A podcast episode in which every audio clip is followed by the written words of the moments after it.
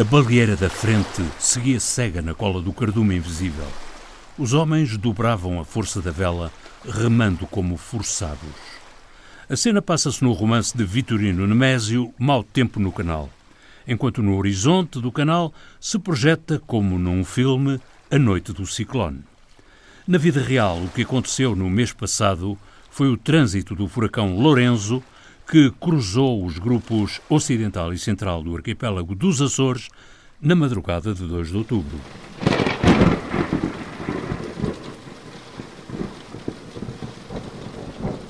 Mau tempo nos canais, os temporais agravaram as condições de escuta do serviço público de rádio em parte dos Açores.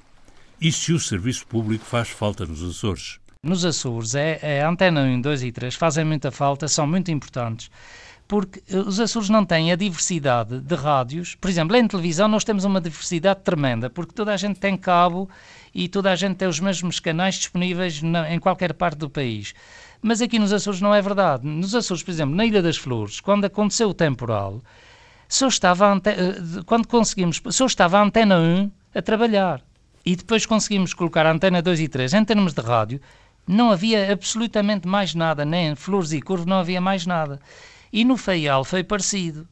Ou seja, no fundo, estas ilhas, em termos de rádio, dependem muito de nós.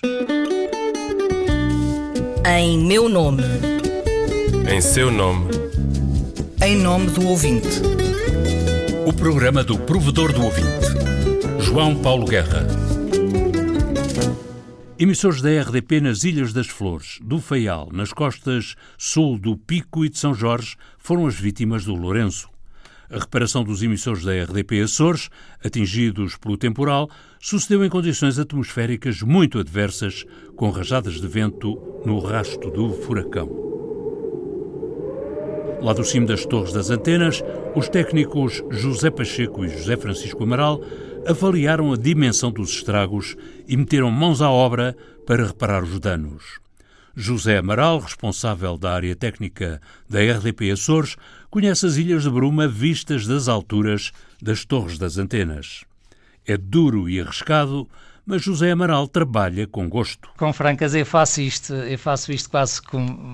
Isto, isto é uma daquelas coisas que é, é do trabalho, mas é, é para mim é, é, é, uma das coisas agradáveis de fazer. Claro que, com mau tempo, eu não, não gosto, nem ninguém gosta, não é? Uh, mas uh, vou-lhe dizer com toda a franqueza, porque também não digo isto a muita gente, mas quando estou a trabalhar numa torre, quando estou, e estou porque quero, uh, sinto uma liberdade difícil de explicar. Eu, eu, eu, vejo coisas que a maior parte dos açorianos e dos portugueses não vê. Estou livre à minha volta para ter uma paisagem espetacular. E, e estou a fazer um trabalho que gosto francamente de fazer. Eu, eu gosto de rádio, gosto de, da rede de emissão, gosto do que fazemos e é por isso que eu e o meu colega, no caso aqui o José Pacheco, temos tido apoio dos colegas de Lisboa, desde o Vítor, o Pedro, o José Carlos, o, o Sérgio, o Vítor Pimenta. Nós temos uma equipa na rede de emissão muito unida. Parece-me uma, uma, uma, equipa que veste a camisola e eu, eu faço parte dessa equipa, sinto-me parte integrante dessa equipa. A RDP Açores dispõe de 27 estações emissoras em oito das nove ilhas do arquipélago. Só não há estação de emissores no Corvo. Mas a Ilha das Flores, a vizinha do Corvo, tem três emissores de FM e um de onda média que garantem a cobertura da mais pequena das nove ilhas do arquipélago.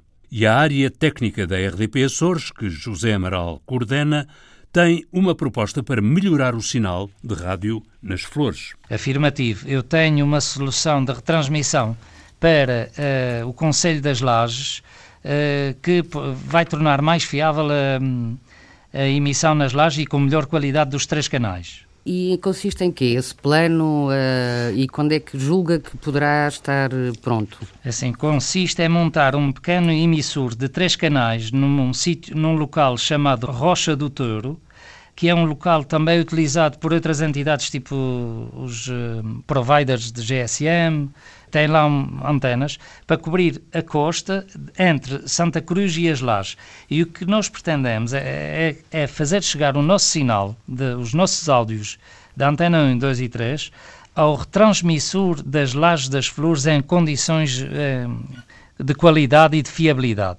Porque nós estamos a receber mal as antenas 1, 2 e 3 nas lajes porque não temos recepção direta, temos recepção com multipercurso, o que provoca montes de, de problemas de ruído e de má qualidade.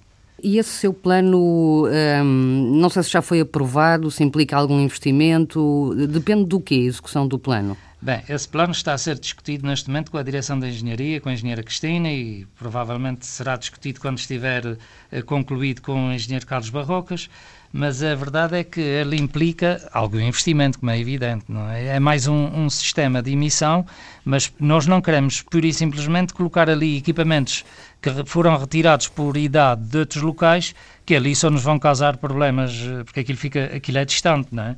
E em, em alturas de mau tempo é difícil chegar lá também. Por isso nós queremos... Uh, fiabilidade, ou seja, sistemas redundantes, de um sistema 3 mais 1 de 100 watts, não precisa mais, que seja auto automatizado e que permita, em caso de avaria, um dos equipamentos que está em stand-by eh, ocupar o lugar do que falhou. José, há pouco estava a dizer-nos, eh, em relação à Antena 3, ainda nas Flores, que há ali uma zona em que quem estiver a ouvir a Antena 3 eh, passa e pode ter falhas na escuta. E, e tem. Porquê é que só têm ali aqueles dois canais? Isso é que eu não percebo. Não, não se consegue pôr um terceiro? Consegue-se, é uma questão de investirmos e, e, a verdade é essa. Nós temos, nós temos vindo a investir gradualmente, a RTP tem vindo a investir, uh, pronto, nos últimos tempos não, não, não tão uh, regular como, como pensávamos que poderia ser, mas temos vindo a, a incrementar Uh, começamos com a antena 1, depois tomamos a antena 2 e, algo, e depois começamos a, a, montar a antena 3. Ou seja, neste momento, na Ilha das Flores, para terem uma ideia, Vila de Santa Cruz está bem coberta com a antena 3. Temos a antena 3 no Morro Alto, uh, que cobre uma grande parte das estradas da ilha. Mas depois não temos a antena 3 nem na Ponta Ruiva, nem na Fajanzinha. Ou seja, de facto, ainda há trabalho a fazer nesse campo para melhorar as. Uh, levar até, até os ouvintes das flores à antena 3. Não é? As três antenas da RDP não têm igual difusão nas ilhas dos Açores. As 27 estações têm outras tantas antenas da antena 1, 20 da antena 2 e 12 da antena 3. O plano da RDP é para expandir a cobertura das ilhas e a difusão do sinal das antenas 2 e 3. Para já, o responsável da área técnica da RDP Açores quer crer que pelo menos a Antena 1 chega a toda a parte nas ilhas. Ou quase. Eu penso e eu gosto de pensar que sim, que a Antena 1 chega a tudo a toda a parte dos Açores. Há sítios, de facto, porque as ilhas, como eh, deve conhecer, Conheço. Uh, uh, têm um relevo com, complicado e, e, em alguns sítios é, é, mesmo difícil fazer chegar lá um, o sinal sem montar mais retransmissores.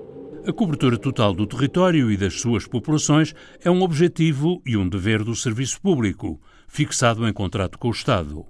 Mas, pelo menos nos Açores, ou pelo menos para a franqueza do responsável técnico da RDP Açores, a cobertura total do território e da população é uma utopia passada a escrito e assinada num contrato. Bem, eh, como é que eu lhe posso dizer isso? Eu, é assim, a todos, eu penso que isso a todos é, é, utópico, não é? Vai haver sempre locais no nosso país onde é difícil receber, uh, receber rádio, não é? Até em Lisboa. Isso. Vai haver sempre locais onde, uh, devido à orografia do terreno e, e à localização, vai ser muito complicado chegar a todas as pessoas, mas eu penso, eu penso que mais, 80% dos açorianos, ou mais de 80%, eu penso que muito mais de 80%. A antena 1 chega, de certeza. Antena 2 e 3, pronto, estamos a esforçar-nos por, por levá-la até, até os locais onde estão em falha. Para além dos temporais, no mês de outubro chegaram críticas de ouvintes vindas do extremo ocidental da Ilha do Pico e do nordeste, Cruz de Cima, Lomba da Fazenda, Ilha de São Miguel, com zonas no escuro quanto à audição da rádio. Não é fácil acudir aos emissores da RDP na região autónoma dos Açores. São, repito, 27 estações em oito das nove ilhas da região e apenas dois elementos na área técnica, José Amaral e José Pacheco. E mais os chamados custos da insularidade, num território descontinuado de nove ilhas. Chamam-lhes Ilhas de Bruma. Ainda sinto os pés no terreiro que os meus avós balhavam o pezinho.